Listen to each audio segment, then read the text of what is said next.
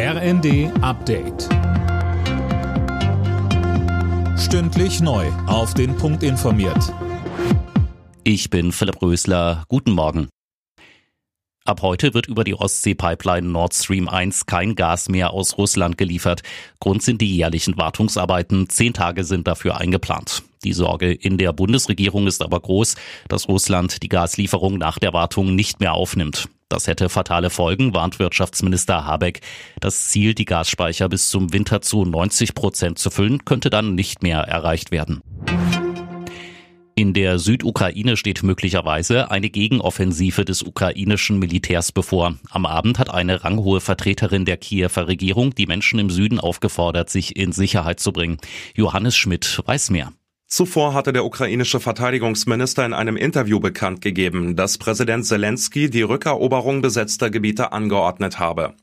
Nun sollen die verbliebenen Einwohner von Cherson und Saporischja ihre Häuser verlassen, um nicht in Gefahr zu geraten. Wann und wo genau die Ukraine zum Gegenangriff übergehen will, wurde aber wenig überraschend nicht enthüllt. Die Weltbevölkerung wächst nicht mehr ganz so schnell. Zum ersten Mal seit Jahrzehnten liegt die Wachstumsrate unter einem Prozent. Das hat die Deutsche Stiftung Weltbevölkerung mitgeteilt. Mehr von Tim Pritztrup.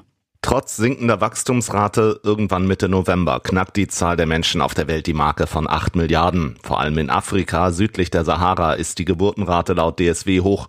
Frauen und Mädchen bekommen dort im Schnitt weit über vier Kinder. Der weltweite Schnitt liegt bei 2,3. Die Vereinten Nationen sehen in der aktuellen Entwicklung einen Schritt in die richtige Richtung im Kampf gegen Armut und mangelnde Bildung, denn weniger Nachwuchs erhöhe die Aufmerksamkeit pro Kind.